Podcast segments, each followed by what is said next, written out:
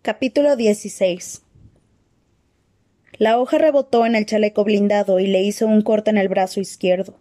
Coriolanus le lanzó un puñetazo a Bobin mientras saltaba hacia atrás, pero solo golpeó el aire. Aterrizó encima de un montón de cascotes, tablas viejas y escayola al tiempo que tanteaba en busca de algo con lo que defenderse. Bobin se abalanzó de nuevo sobre él, buscando su cara con el cuchillo. Los dedos de Coriolanus se cerraron en torno a una viga. La levantó y la estrelló con fuerza contra la sien de su agresor, postrándolo de rodillas. Se incorporó de inmediato y blandiendo el trozo de madera como si fuese un garrote, arremetió una y otra vez sin saber siquiera si daba en el blanco. Tenemos que irnos, gritó Sillanus. Coriolanus oyó voces y a alguien bajando por las gradas. Aturdido, dio un paso en dirección al cadáver de Marcus, pero Sillanus lo apartó de un tirón. No, déjalo, date prisa. Sin necesidad de que lo persuadieran, Coriolanus echó a correr hacia la barricada. Notaba un alfilerazo de dolor que lo recorría desde el codo hasta el hombro, pero no le prestó atención y movió los brazos tan deprisa como pudo, tal y como les habían enseñado, les había enseñado la profesora Sico. Se le enganchó la camisa en el alambre de espino cuando llegó a la barricada, y al volverse para soltarla los vio. Los dos tributos del Distrito 4, Coral y Mitzen, y Tanner, el chico del matadero, corrían directamente hacia él armados hasta los dientes. Mitzen impulsó el brazo hacia atrás para arrojarle un tridente. La tela de la manga de Coriolanus se desgarró por completo al tirar para zafarse de las, de las cuchillas del alambre y alejarse de un salto de la línea de fuego con Sillanus pisándole los talones. Tan solo unos pocos rayos mortecinos de luz de luna traspasaban las capas de la barricada, y Coriolanus acabó por estrellarse contra el amasijo de madera y rejas como un ave enjaulada, alertando sin duda de su presencia a todos los tributos que hasta ese momento lo hubieran pasado por alto. Se dio de bruces con un bloque de hormigón, y Sillanus lo embistió por la espalda, de modo que su frente y la implacable superficie colisionaron por segunda vez. Cuando empujó con los brazos para apartarse, fue como si la contusión no le, no le hubiera abandonado. Le palpitaba la cabeza y una nube de confusión se cernió sobre él. Los tributos prorrumpieron en gritos de júbilo, aporreando la barricada con sus armas mientras seguían la pista de los mentores por el laberinto. ¿Qué dirección tomar? Le daba la impresión de estar rodeados. Sillanus lo agarró del brazo y tiró de él mientras se tambaleaba tras sus pasos a ciegas, magullado y aterrorizado. ¿Acaso sería ese el final? ¿Así moriría? La furia que le producía lo injusto de todo aquello, la burla que hacía de su existencia, le insufló una oleada de energía renovada. Adelantó a Sillanus como una exhalación y se encontró avanzando a gatas, envuelto en un tenue halo de luz roja. El pasadizo. Frente a él se distinguían los tornos, donde los agentes de la paz se habían agrupado junto a los barrotes provisionales. Apretó el paso para ponerse a salvo. Aunque el pasadizo no era muy largo, se le antojó interminable. Sus piernas subían y bajaban como si estuviese sumergido en pegamento hasta la cintura, y un enjambre de motitas negras le, entubiaba la vista. Sillanus corría a su lado, pero oía a los tributos gritar terreno. Algo rígido y pesado, un ladrillo, le hizo un rasguño en el cuello. Otro objeto le traspasó el chaleco y se le quedó clavado, oscilando tras él hasta desprenderse como un tañido metálico. ¿Dónde estaba el fuego de cobertura? Los disparos disuasorios de los agentes de la paz no estaban haciendo absolutamente nada por ellos. Nada, y los barrotes aún estaban alineados con el suelo. Le habría gustado gritar que matasen a los tributos, que los aniquilasen allí mismo, pero le faltaba el aliento. Alguien cuyos pasos resonaban con más fuerza que los demás redujo a unos pocos metros la distancia que los separaba, pero al recordar de nuevo las enseñanzas de la profesora Sickle, Coriolanus no se atrevió a perder ni un segundo en mirar atrás para ver de quién se trataba. Frente a él, los agentes de la paz lograron por fin abatir la, la reja hacia adentro, abriendo un hueco de unos treinta centímetros a la altura del suelo. Coriolano se tiró de cabeza y se dejó varias capas de la piel de la barbilla en el suelo rugoso, mientras introducía bajo los barrotes nada más que las manos, a las cuales los agentes de la paz se aferraron de inmediato para tirar con todas sus fuerzas. Sin tiempo para ladear la cabeza, el resto de su cara se raspó contra la superficie mugrienta hasta que lograron ponerlo a salvo. Los guardias lo soltaron enseguida para sacar a Janus, que profirió un grito agudo cuando el cuchillo de Tanner le desgarró la cara posterior de la pantorrilla antes de que se pudiera deslizar fuera de su alcance. La reja volvió a cerrarse con estruendo y los cerrojos se encargaron de bloquear la unidad, pero eso no amilanó a los tributos. Tanner, Mitzen y Coral aguijonearon con sus armas entre los barrotes, buscando a Coriolanos y a Janus, mientras les escupían invectivas cargadas de odio, y los agentes de la paz golpeaban los tornos con sus porras. No se disparó ni una sola bala, ni un solo chorro de spray de pimienta. Coriolanus comprendió que debían de tener órdenes de no tocar a los tributos. Gracias por guardarnos las espaldas, exclamó con rabia, mientras los soldados le ayudaban a incorporarse. Cumplimos órdenes nada más. No nos culpes a nosotros si Gaul piensa que eres prescindible, muchacho dijo el veterano agente de la paz que había prometido cubrir su retirada. Alguien intentó sostenerlo, pero lo apartó de un empujón. Puedo andar solo. Puedo andar, pero no gracias a ustedes. Dicho lo cual se desplomó de costado y a punto estuvo de golpear el suelo antes de que volvieran a sujetarlo y recorriesen el vestíbulo cargando con él.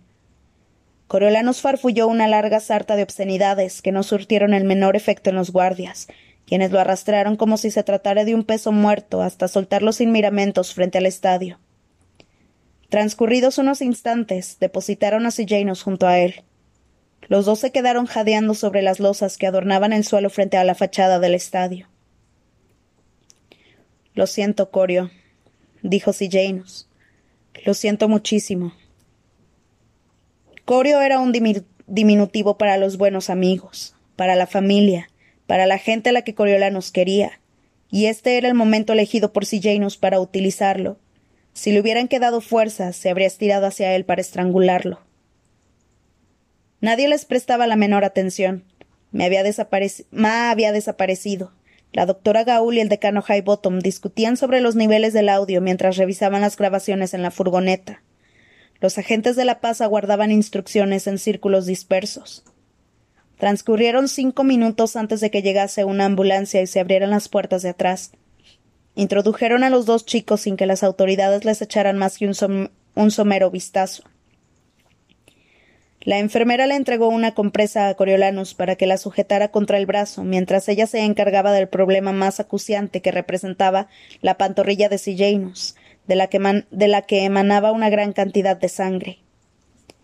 A Coriolanus le asustaba regresar al hospital porque el doctor Wayne no le inspiraba la menor confianza. Pero al mirar por la ventanilla vio que habían llegado a la ciudadela, lo que hizo que se redoblaran sus temores. Tras colocarlos en sendas camillas, lo trasladaron sin perder el tiempo. Los llevaron al laboratorio en el que había sido agredida Clemencia, y Coriolanus se preguntó qué modificaciones le habrían reservado. Los accidentes debían de ser algo frecuente en ese laboratorio, puesto que una pequeña clínica aguardaba su llegada. Carecía de la, sofisticación que había requerido la reanimación de Clemencia, pero parecía adecuada para remendar a los chicos. Una cortina blanca separaba sus respectivas camas del hospital, aunque Coriolanus podía oír a Janus contestar a las preguntas de los médicos con monosílabos. Él mismo añadió poco más mientras le suturaban el brazo y le curaban la cara rasguñada. Aunque le dolía la cabeza, no se atrevió a hablarles de la reaparición de su traumatismo por temor a que lo ingresaran por tiempo indefinido en el hospital. Lo único que quería era alejarse de aquellas personas. Pese a, a, sus protestas, le pusieron una vía en el brazo para rehidratarlo e inyectarle un combinado de medicamentos. Se quedó acostado muy rígido, obligándose a no intentar escapar. Aunque había hecho lo que la doctora Gaul le había pedido, aunque lo había logrado, se sentía más vulnerable que nunca. Y allí estaba, herido y atrapado, oculto a los ojos del mundo en la guardia de aquella mujer. El dolor del brazo se mitigó, pero no se sentía arropado por el manto aterciopelado de la morfina. Debían de haberle administrado algún fármaco alternativo, porque lo, lo que experimentaba era una agudeza mental aumentada. Lo percibía todo, desde el tejido de la sábana hasta la tensión del apósito sobre su piel irritada, pasando por el amargor que le habían dejado en la lengua el agua de la taza metálica. Unos agentes de la paz llegaron para llevarse a Sillanus, todavía renqueante con ellos. En las entrañas del laboratorio, unos chillidos anunciaron la hora de la comida para alguna criatura, y hasta él llegó un tenue olor a pescado. Después de eso, una calma relativa se asentó en las instalaciones. Contempló la posibilidad de marcharse a hurtadillas, pero en el fondo sabía que debía esperar. Esperar a oír los suaves pasos de unas pisadas que inevitablemente terminaron por acercarse a su cama. Cuando la doctora Gaul apartó la cortina, en la penumbra del laboratorio, Coriolanus tuvo la extraña impresión de que la mujer estaba al borde de un precipicio, de que si le diera aunque solo fuese un ligerísimo empujón, trastabillaría de espaldas y caería en un inmenso abismo del que ya no saldría jamás. Ojalá, pensó. Lo que hizo en vez de eso fue avanzar y apoyarle dos dedos en la muñeca para tomarle el pulso. El muchacho dio un respingo al sentir el contacto de aquellos dedos tan finos y helados. Empecé dedicándome a la medicina, ¿sabes? A la obstetricia, para ser exactos. Qué horror, pensó Coriolanus, que tuvieras que ser tú la primera persona del mundo que viese un bebé al abrir los ojos. La verdad no era lo mío, continuó la doctora Gaul. Los padres siempre esperan que los tranquilices, aunque a veces sea imposible que les digas lo que les depara el futuro a sus hijos. ¿Cómo iba a saber yo lo que les esperaba? Como tú esta noche. ¿Quién iba a imaginarse que el niño bonito de Crassus Snow acabaría luchando por su vida en la arena del Capitolio? Él no, eso seguro. Coriolanus no supo qué responder. Apenas se acordaba de su padre como para intentar imaginarse lo que el hombre habría pensado. ¿Cómo fue? preguntó la doctora Gaul en la arena. Aterrador, dijo Coriolanus, lacónico. Está diseñada para eso. La mujer le apuntó a los ojos con una luz para comprobar el estado de sus, de sus pupilas. ¿Y los tributos? El resplandor provocó que le doliera otra vez la cabeza. ¿Qué con ellos? La doctora Gaul pasó a examinar los puntos de sutura. ¿Qué te parecieron ahora que no van cargados de cadenas? Ahora que han intentado matarte. Porque tu muerte no les habría supuesto ningún beneficio. Tú no eres su competidor. Eso era cierto. Habían estado lo suficientemente cerca de él como para reconocerlo. Sin embargo, se habían dedicado a perseguirlos a él y a Sillanus. A Sillanus, que los había tratado tan bien, que les había dado de comer, que los había defendido, que incluso se había apiadado de sus difuntos cuando podrían haber aprovechado la ocasión para matarse entre ellos. Me parece que había subestimado hasta qué punto nos odian, dijo Coriolanos. Y cuando te diste cuenta, ¿cuál fue tu reacción? El muchacho pensó en Bobin, en la fuga, en la sed de sangre que se había apoderado de los tributos, incluso después de que él se hubiera puesto a salvo tras los barrotes. Deseé verlos muertos. A todos ellos. La doctora Gaula sintió con la cabeza. Bueno, misión cumplida con ese pequeño del Distrito 8. Lo hiciste papilla. Habrá que urdir una historia para que ese payaso de Flickerman se la cuente a todo el mundo por la mañana. Pese a todo, qué oportunidad tan extraordinaria para ti. Transformadora. ¿Usted cree? Coriolanos recordó el enfermizo golpeteo de la madera contra el cuerpo de Bobin. Así que había. que asesinado a ese chico? No, eso no. Era un caso clarísimo de defensa propia. Pero entonces qué? Lo había matado, sobre eso no cabía ninguna duda. Nada podría borrar ese hecho. Jamás recuperaría esa inocencia. Se había cobrado la vida de otra persona. No lo fue. Más de lo que me esperaba. Necesitaba que sacaras a Janus de la arena. Por supuesto pero también quería que experimentaras eso. Aunque me costara la vida. Sin la amenaza de la muerte, la lección no habría sido la misma, dijo la doctora Gaul. Lo que viste en la arena, así es la humanidad, descarnada. Los tributos, tú mismo. Así de fácil desaparece la civilización. Tus exquisitos modales, tu educación, la historia de tu familia, todo aquello de lo que te enorgulleces, arrebatado en un abrir y cerrar de ojos para desvelar lo que eres en realidad. Un chico armado con un garrote que golpea a otro hasta matarlo. Así es la humanidad en su estado natural. La idea, expuesta de esa manera, le parecía perturbadora, pero intentó reírse para disimularlo. ¿Realmente somos tan malos? Yo diría que sí, desde luego, aunque todo es cuestión de opiniones. La doctora Gaul sacó un rollo de gasa del bolsillo de su bata de laboratorio. ¿Tú qué crees? Creo que no habría tenido que apalear a nadie hasta matarlo si usted no me hubiera encerrado en la arena. Puedes echarle la culpa a las circunstancias, al entorno, pero las decisiones que tomaste las tomaste tú solo, sin ayuda de nadie. Ya sé que es mucho para asimilarlo todo de golpe. Sin embargo, es fundamental que hagas un esfuerzo por responder a esta pregunta. ¿Quiénes somos los seres humanos? Porque quienes somos porque quienes somos determina la clase de gobierno que necesitamos.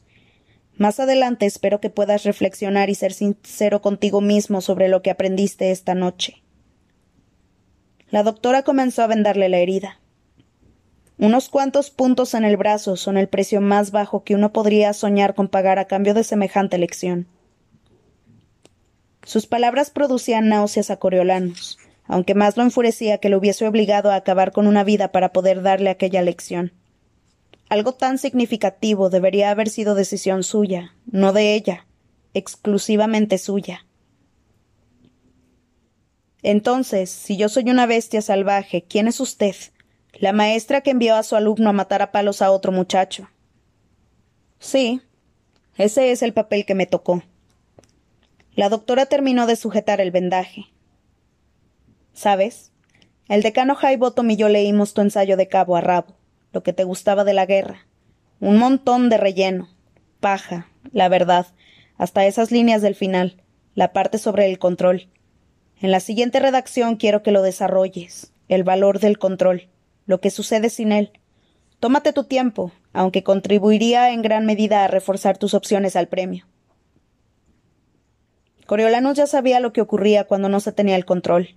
Lo había visto recientemente, en el zoológico, cuando murió Aracne, en la arena, cuando detonaron las bombas, y de nuevo, esa misma noche. Lo que sucede es el caos, ¿qué más se puede añadir? Muchas cosas, intuyo. Empieza por ahí, por el caos, sin control, sin leyes, sin gobierno en absoluto, como estar en la arena. ¿A dónde vamos a partir de ahí? ¿Qué clase de acuerdo es necesario si queremos vivir en paz? ¿Qué clase de compromiso social se requiere para la supervivencia? La doctora Gaúl le retiró la vía del brazo. Tendrás que volver dentro de un par de días para que les echemos un vistazo a esos puntos. Hasta entonces, te aconsejo que no hables con nadie de lo que pasó esta noche. Lo mejor será que te vayas a casa y procures dormir unas horas. Sorprendentemente, tu tributo todavía te necesita. Una vez a solas, Coriolano se puso la camisa acuchillada, rasgada y manchada de sangre. La abotonó y vagó por los pasillos hasta encontrar el ascensor que daba al nivel de la calle. Los guardias lo dejaron salir con un ademán sin mostrar el menor interés. Puesto que los trolebuses dejaban de circular a medianoche y el reloj del Capitolio marcaba las dos, puso rumbo a casa con sus zapatos cubiertos de mugre. El lujoso coche de los Plinth se, citó a su lado y la ventanilla bajó para revelar a Lavox, que se apió y le abrió la puerta trasera. Coriolano supuso que después de llevarse a Sillanus, Malo había mandado por él. Puesto que no había ningún Plinth a la vista, montó en el vehículo. Un último viaje y después no quería volver a saber nada de esa familia. Cuando el chofer hubo aparcado frente a su edificio, le tendió una bolsa de papel de generoso tamaño. Antes de que Coriolanus pudiera rechazarla, el coche se alejó. Ya en el apartamento se asomó y vio a Tigris esperando junto a la mesa de té, envuelta en un raído abrigo de piel que había pertenecido a su madre. Era su manto de seguridad, igual que la polvera de maquillaje con aroma a rosas había sido el suyo antes de reconvertirla en un arma. Descolgó del perchero una de sus chamarras de uniforme y se la echó por encima de la camisa destrozada antes de entrar para hablar con ella. Tan mal están las cosas para que tengas que recurrir al abrigo, dijo, intentando restarles importancia a los espantosos acontecimientos de la noche. Tigris clavó los dedos en la piel de la prenda. Tú dirás. Pienso hacerlo, hasta el último detalle, pero por la mañana, ¿de acuerdo? De acuerdo. Al darle un abrazo de buenas noches, su prima notó el abultado vendaje que tenía en el brazo. Antes de que Coriolanus pudiera impedírselo, le quitó la chamarra y vio la sangre. Se mordió el labio. Ay, Corio. Te obligaron a entrar en la arena, ¿verdad? El muchacho la estrechó contra él. No fue para tanto, en serio. Estoy aquí. Y también logré sacar a Janus. Que no fue para tanto. Me horroriza imaginarte allí dentro. Imaginarme a nadie allí dentro. exclamó Tigris. Pobre Lucy Gray. Lucy Gray. Ahora que él mismo había pisado la arena, las circunstancias de la muchacha le parecían aún más terribles que antes. Le partía el corazón imaginársela acurrucada entre los escombros, envuelta por la fría obscuridad del estadio, demasiado petrificada para cerrar los ojos. Por primera vez se alegró de haber matado a Bobin. Por lo menos, la había salvado de ese animal. Todo va a salir bien, Tigris, pero tienes que dejarme descansar un rato, y tú también deberías dormir. Aunque su prima asintió con la cabeza, Coriolano sabía que tendría suerte si conseguía pegar ojo durante una o dos horas. Le entregó la bolsa. Cortesía de los Plinth, el desayuno a juzgar por cómo huele. ¿Nos vemos entonces? Sin molestarse en pasar antes por la bañera, se sumió en un sueño comatoso del que no tardó en sacarlo el sonido de la abuelatriz cantando el himno. De todos modos ya era hora de levantarse.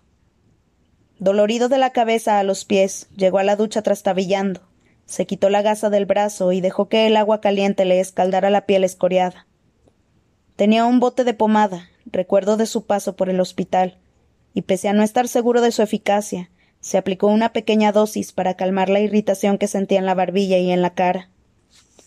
Se le engancharon los puntos del brazo en la camisa limpia, pero no sangró. Se dejaría la chamarra puesta ese día por si acaso. Tras meter un cepillo de dientes y un uniforme de repuesto en la cartera para los libros, se echó un largo vistazo en el espejo y suspiró. Un accidente de bicicleta, pensó. Esa será mi versión de la historia, como si no hiciera años que no tengo una bicicleta en condiciones.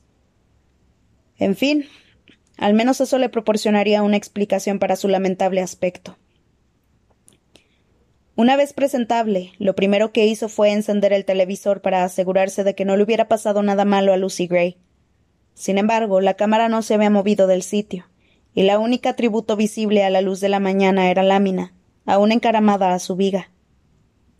Procuró no cruzarse con la abuelatriz camino de la cocina, donde Tigris calentaba el té de jazmín sobrante de la noche anterior. Llego tarde, dijo. Será mejor que me marche ya. Llévate esto para desayunar. Su prima le puso un paquete en las manos y un par de fichas en el bolsillo. Y toma el trolebús de hoy. Siguió su consejo, a fin de ahorrar energías, y aprovechó el trayecto para comerse los dos rollos de tortilla y salchichas, obsequio de los Plinth. Las dotes culinarias de más serían lo único que iba a echar de menos cuando dejase de hablar con aquella familia. El conjunto del alumnado había recibido instrucciones de presentarse a las ocho menos cuarto, por lo que los más madrugadores eran los mentores en activo y el puñado de avox encargados de, de adcentrar el salón, el salón.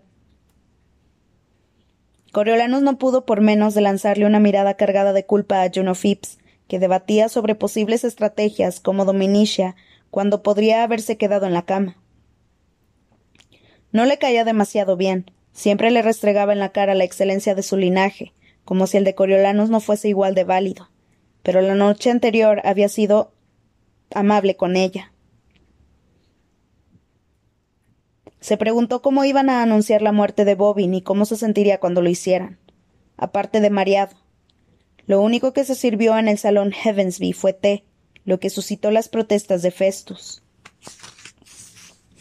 Ya que teníamos que venir tan temprano, lo mínimo que podrían haber hecho es darnos de desayunar. ¿Y a ti qué te pasó en la cara? Un accidente de bicicleta, respondió Coriolanus, lo bastante alto para que todos lo oyeran. Le lanzó a Festus la bolsa que contenía el último rollo, alegrándose de disponer de algo sustancioso que compartir para variar. Había perdido la cuenta de toda la comida que les debía a los Creed. Gracias, qué buena pinta dijo Festus y le hincó el diente de inmediato.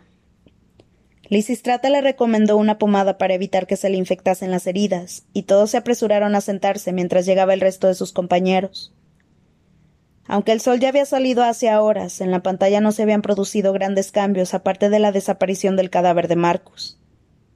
Me imagino que lo han retirado, dijo Pop.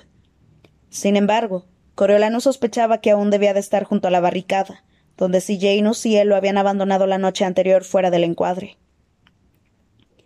Cuando dieron las ocho, todos se levantaron para recitar el himno, que sus compañeros de clase por fin daban la impresión de haberse aprendido, y a continuación apareció Loco Flickerman, el cual les dio la bienvenida a la segunda jornada de los Juegos del Hambre. Mientras dormían, ha sucedido algo muy importante. Echemos un vistazo, ¿les parece? Las imágenes dieron paso a un plano general de la arena antes de que la cámara hiciese zoom mientras rodeaba la barricada. Tal y como sospechaba Coriolanus, el cadáver de Marcus yacía donde si Janus y él lo habían dejado. A escasa distancia, la vapuleada figura de Bobbin se veía arrumbada contra un bloque de hormigón.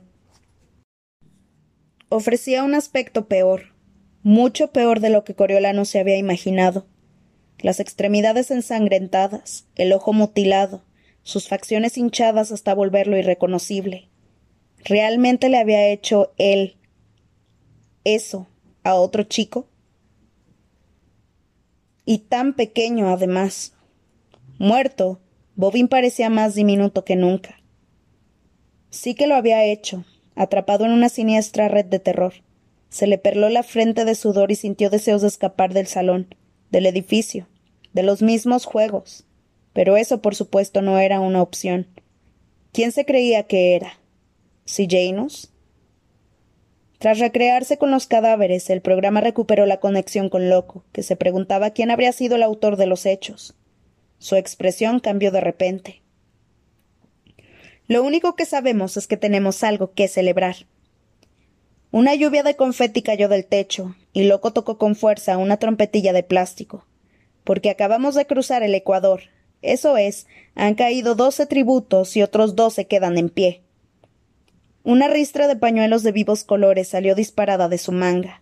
La ondeó sobre su cabeza sin dejar de bailar y vitorear.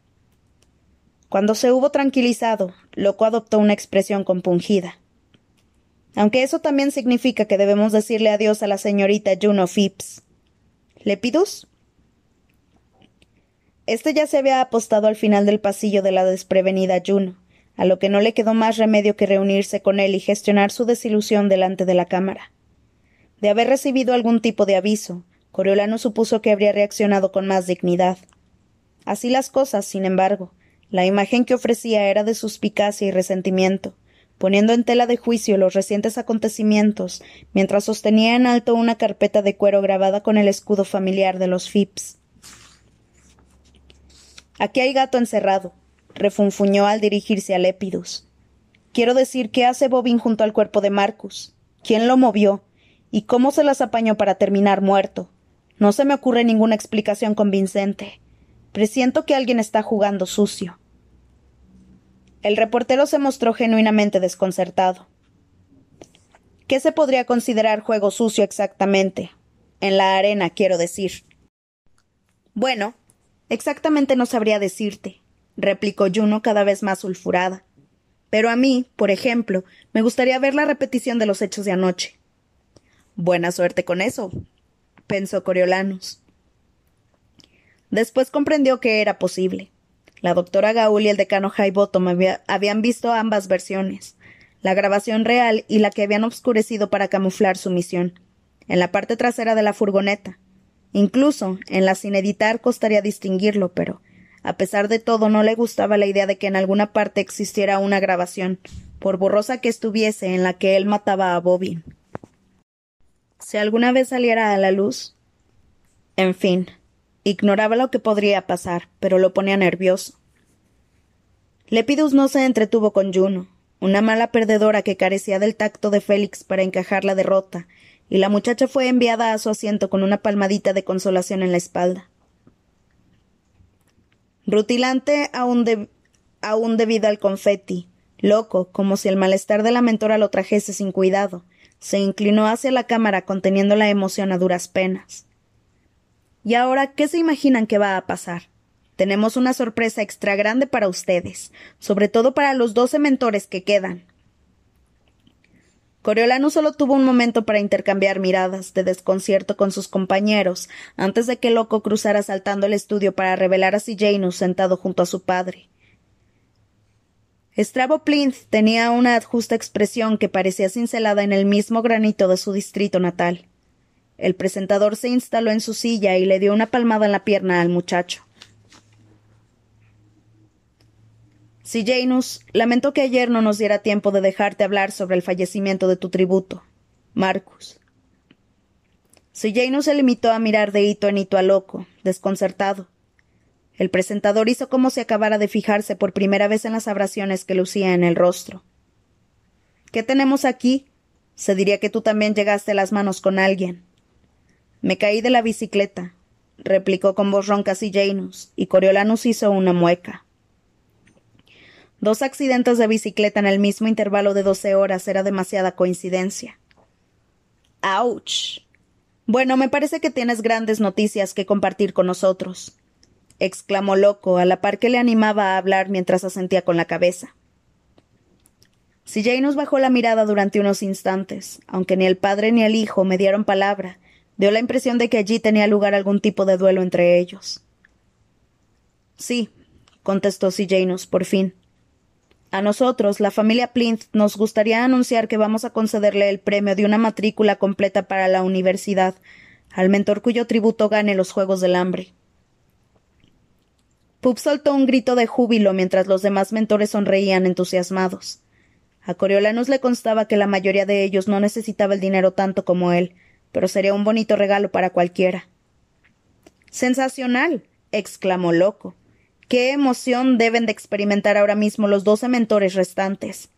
¿Fue idea suya, Estrabo? La creación de este, llamémoslo así, premio Plinth. De mi hijo, en realidad, replicó Estrabo, que curvó las comisuras de los labios en, los que, en lo que Coriolanus supuso que debía de ser el intento de esbozar una sonrisa. Vaya, qué gesto tan generoso y apropiado, especialmente después de la derrota de Sijanus. Puede que no hayan ganado los Juegos, pero sin duda se lleva el trofeo a la deportividad. Creo que hablo en nombre de todo el Capitolio si les digo muchísimas gracias. Loco se quedó observando a la pareja, exultante, pero al ver que nadie tenía la intención de añadir nada más, hizo un gesto grandilocuente con el brazo. Bueno, pues muy bien, retomamos la conexión con la arena. A Coriolanos le daba vueltas la cabeza después de aquel inesperado giro de los acontecimientos.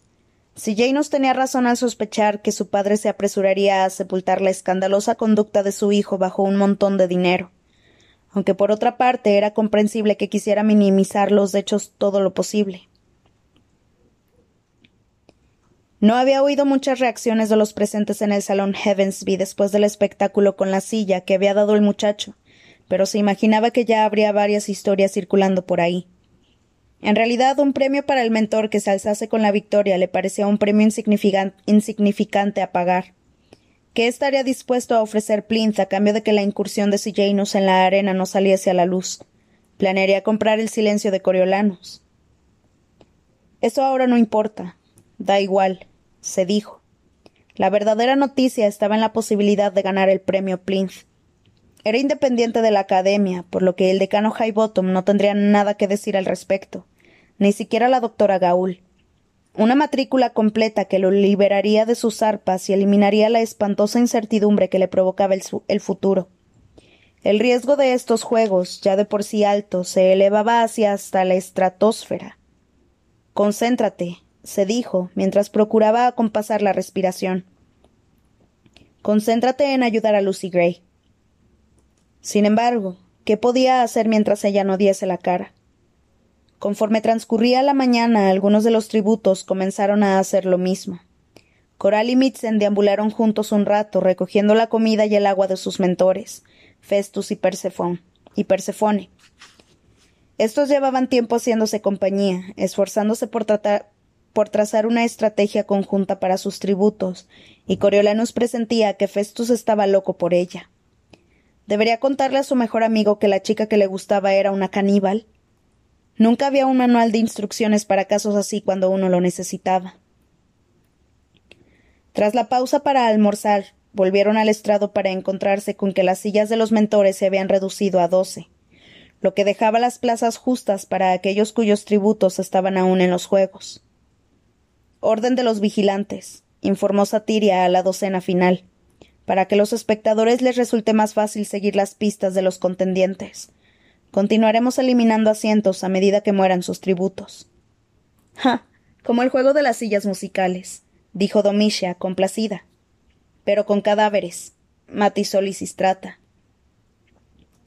La decisión de desterrar del estrado a los perdedores empeoró más aún el enfado de Livia, si tal cosa era posible y Coriolanus se alegró al ver que la, que la relegaban a la sección reservada para la audiencia de a pie, donde no tendría que seguir padeciendo el resentimiento que destilaban sus comentarios.